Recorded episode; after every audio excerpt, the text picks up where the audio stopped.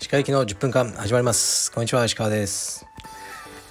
えっと寒いです。非常に寒いです。今日も暖房をつけてます。で息子とはトレーニングを朝しました。で僕は明日から6日間ほどえっと奄美大島に行ってきます。どうやら天気は悪いようですがあののんびりしてこようと思います。昨日の夜は少しだけジムでえっと走り走るというかまあ早歩きみたいなのをしてましたね。40分ほど。でその後えっとうどんを食ってネットフリックスを見てました。でなかなか面白いドキュメンタリーがあったのでご紹介します。多分昨日から公開になったと思うんですけど「ホワイトホット」という題名ですね。でドキュメンタリーで、まあ、僕世代ならみんな知ってると思いますけどアバクロンビーフィッチという2000年の初めか、えー、にすごく人気あったあのカジュアルブランドのドキュメンタリーですね。これが非常に面白かったです。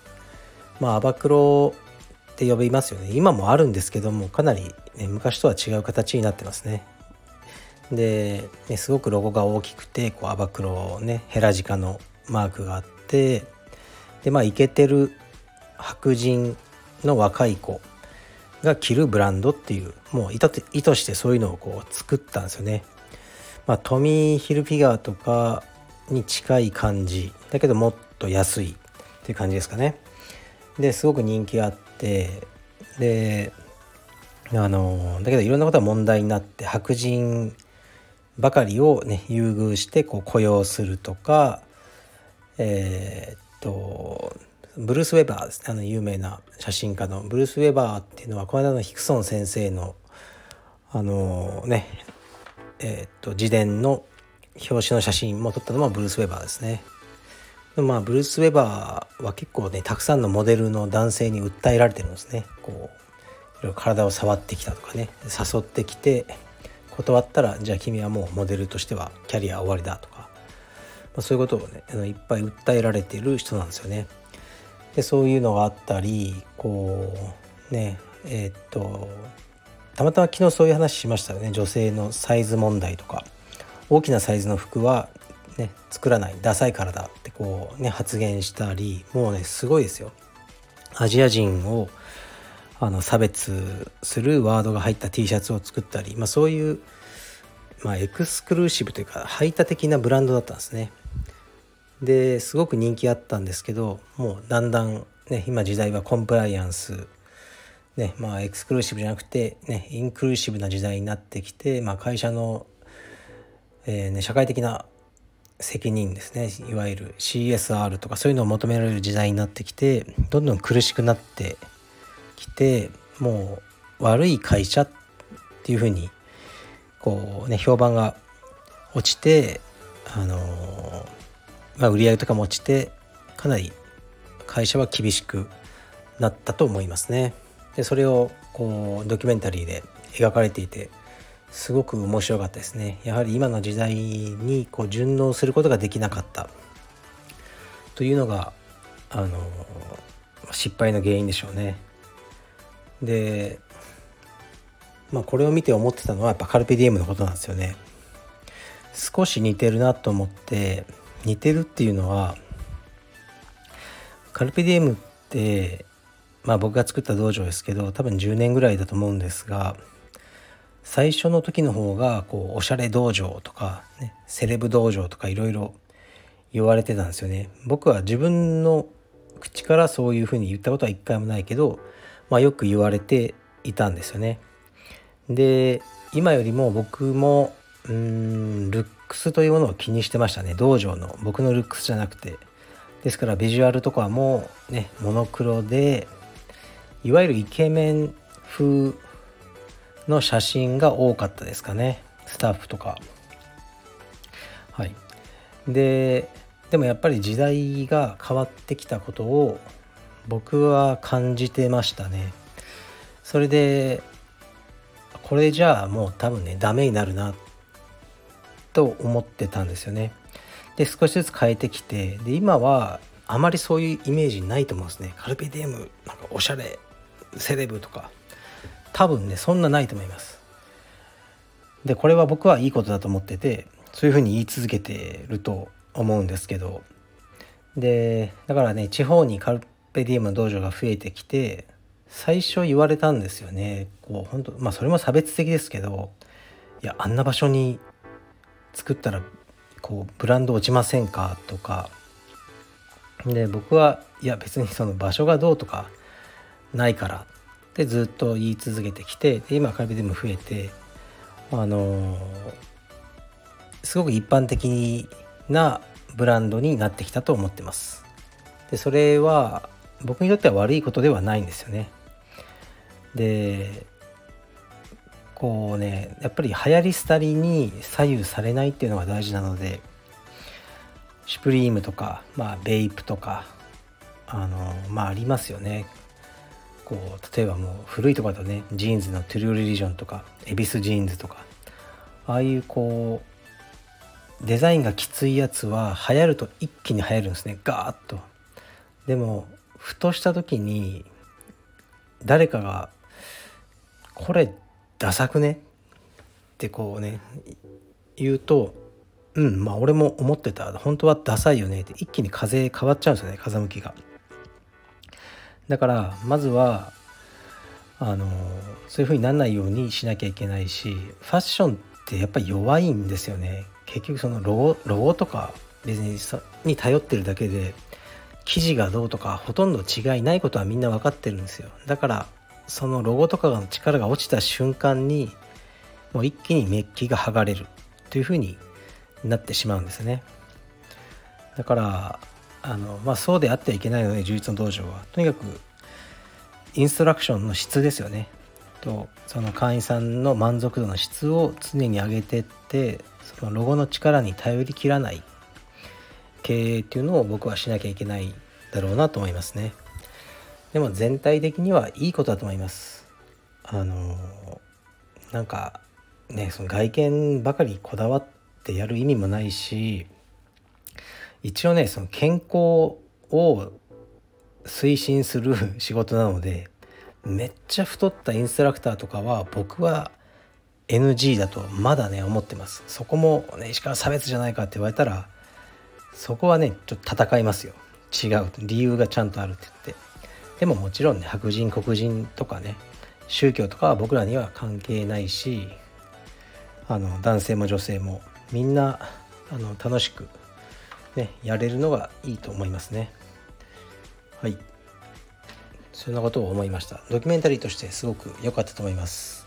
ご興味ある方は是非どうぞ。タイトルがホワイトホットですね。ではレターに参ります。石川先生、質問させてください。セラ選手のクローズドガード動画は再販の予定はあるでしょうか？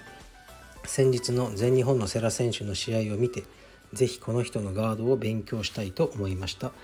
全日本は注目度の高い大会なので同じように感じている一般柔術家もいると思います。もしご予定ない場合はぜひ再販をご検討お願いいたします。はい、ありがとうございます。そうですね、この間セラのね、動画、クローズガードの基礎っていうのを期間限定でやったんですよね。で、でこういうふうなね、あのレターが来るのは嬉しいですね。で、期間限定でやる意味って何だろうってまずあるじゃないですか。だって動画なんだから在庫なんてなくていくらでも売り続けることができますよね。でもこれはもう単なる売る側のストラテジーですよね。期間限定にした方が売れるからそうしてるっていうだけだと思いますね。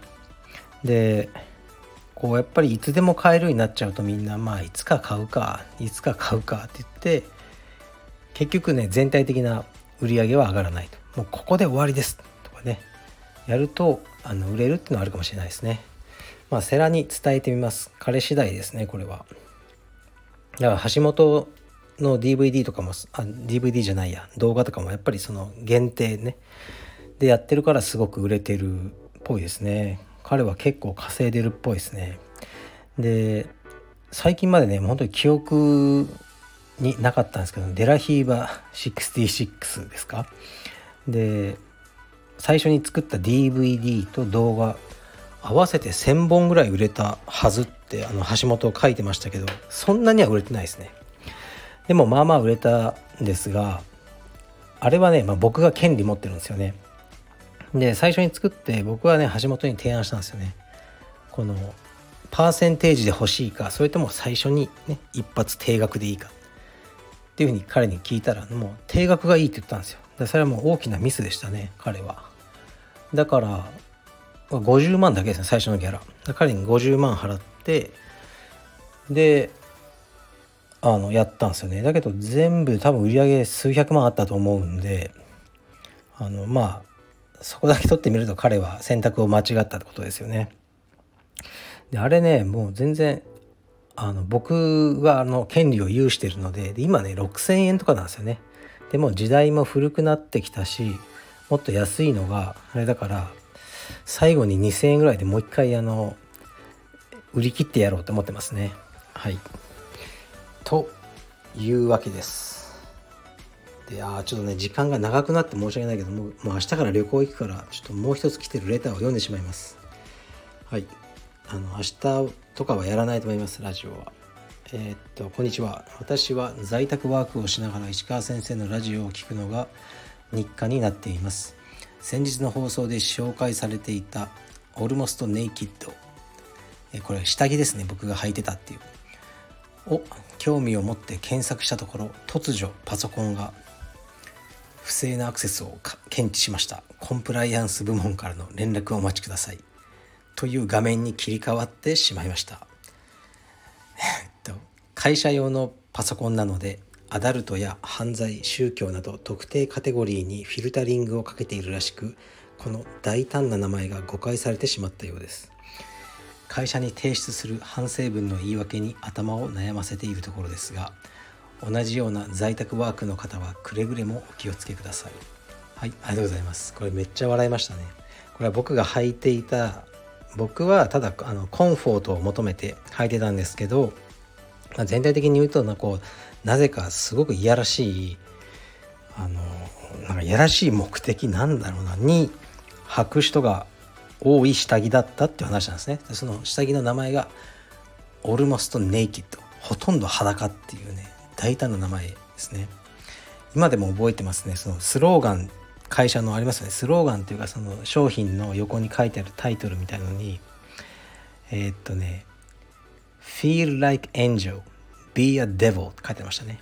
天使のように感じて悪魔になれみたいな。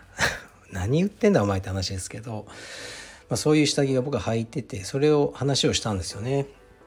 それを検索してしまったらこの在宅ワークで会社のあのねパソコンだったのでフィルタリングにかかってしまったと。これはね相当まずいですよね、まあ、ちゃんと説明しましょう。あのなんならもう会社の人に聞かせてください。このラジオを。これで気気になったんだと。決してその性的なあのコンテンツを見ようとしたわけじゃない。っていうふうにしっかりと説明していただければ会社の人も分かってくれるはずです。はい。でもこれからはもっと気をつけてください。はい。じゃあ失礼します。